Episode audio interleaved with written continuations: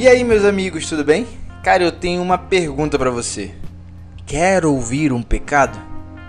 Cara, quão grande obra foi a que Cristo cumpriu na cruz?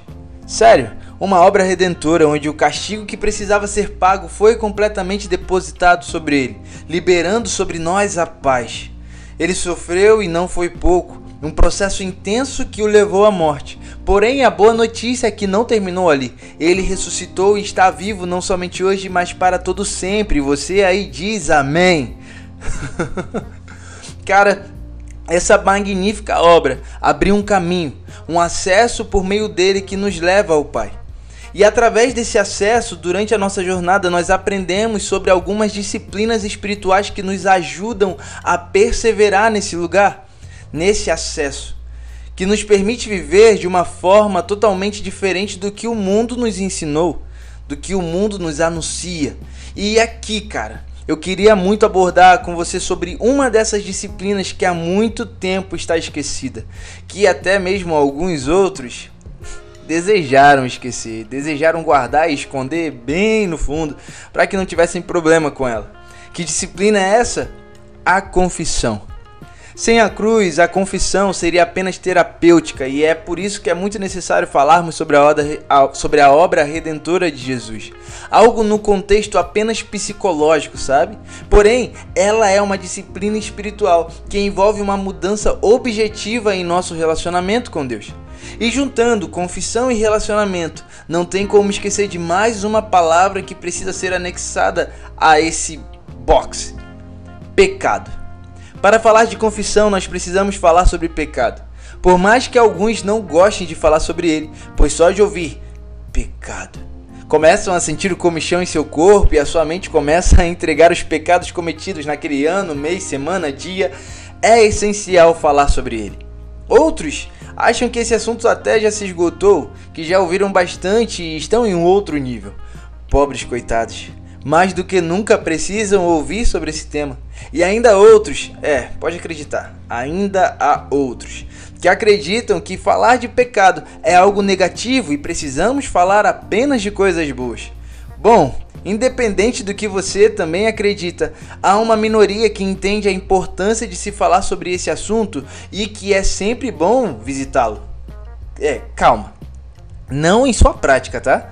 Muita calma nessa hora mas no seu entendimento, nos lembrando assim o porquê não devemos cair e abraçar uma vida pecaminosa. E é bom começar pelo seu significado.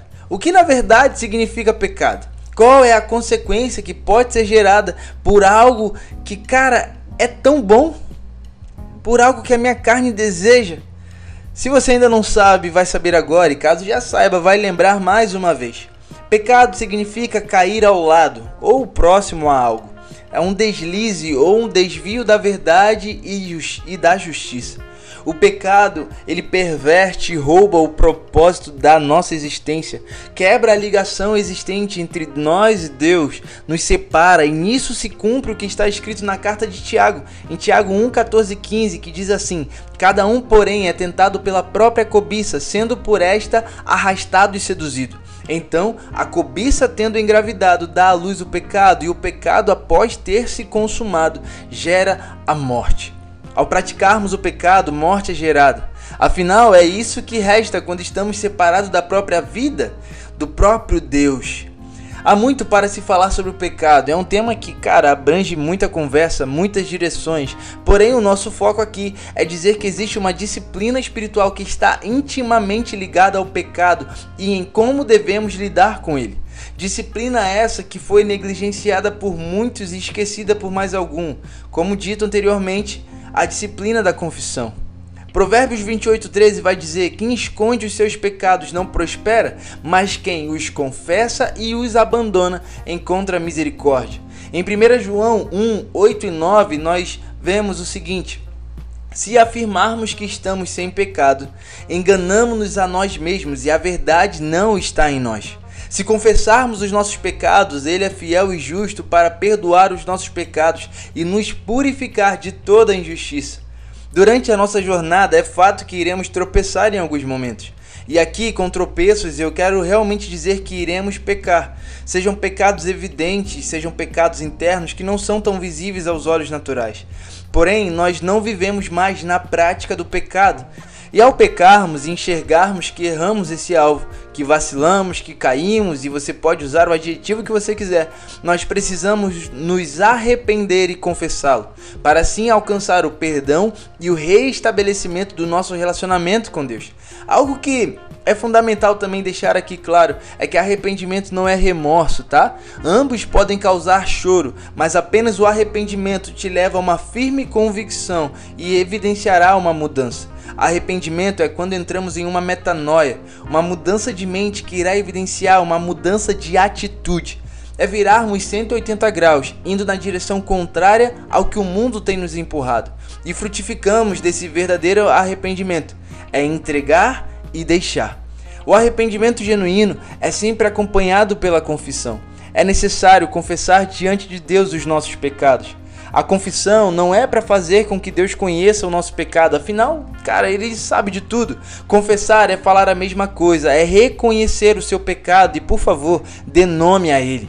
É nos colocar alinhados com a vontade de Deus. E assim como as nuvens estão constantemente se desfazendo, Assim Deus faz com os nossos próprios pecados confessados, como o profeta Isaías declarou, como se fossem uma nuvem, varri para longe suas ofensas, como se fossem a neblina da manhã dos seus pecados. Volte para mim, pois eu o resgatei.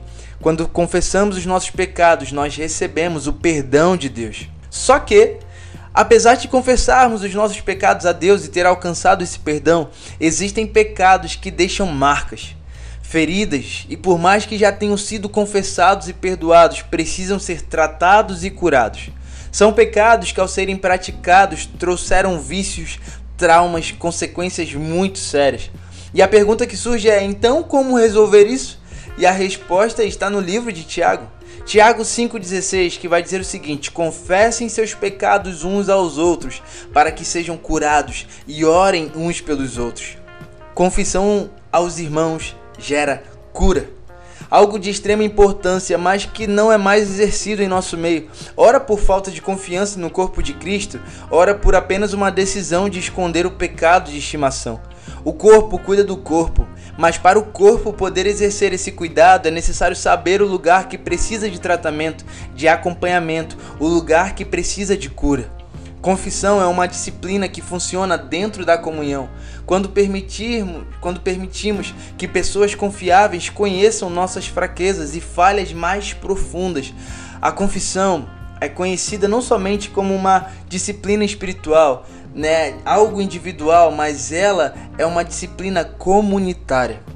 Falamos sobre sermos um, falamos sobre a família da fé, que precisamos crescer em comunhão, gerar a unidade, porém, somente a confissão torna possível essa comunhão profunda.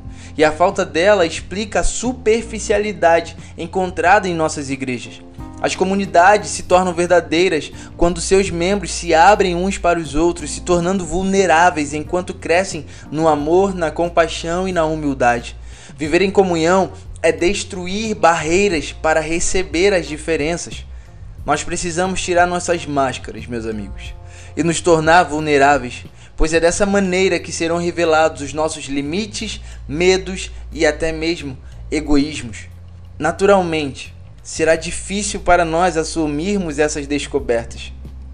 Porém, isso se torna mais fácil quando reconhecemos que somos todos filhos do mesmo Pai Caso contrário, continuaremos a construir barreiras ao nosso redor. Enxergue, por favor, enxergue a beleza que há na vulnerabilidade. Quando o medo de deixar o que se tem de mais precioso, a nossa imagem, dá lugar ao desejo de viver a plenitude do que Deus preparou para nós.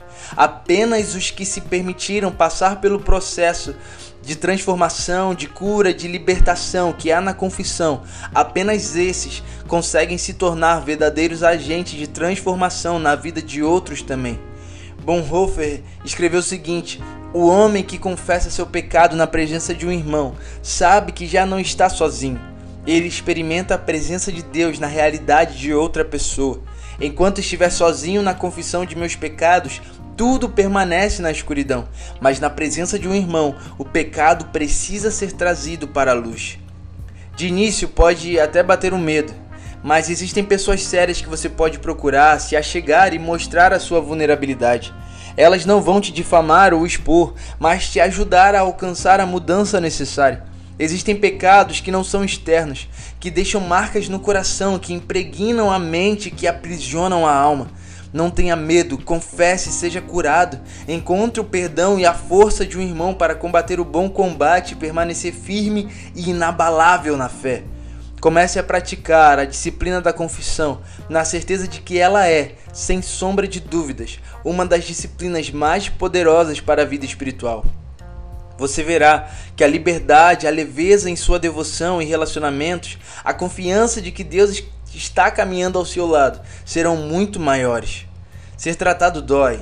Confessar é um ato de coragem, mas o privilégio de alcançar a cura, a transformação e o aumento da paixão e devoção por Cristo e por seu corpo, tendo em vista aqui a comunhão com os irmãos, cara, não tem preço que se equipare. Não sabe como chegar em alguém para confessar? Chame essa pessoa e faça essa pergunta a ela. E aí? Quer ouvir um pecado?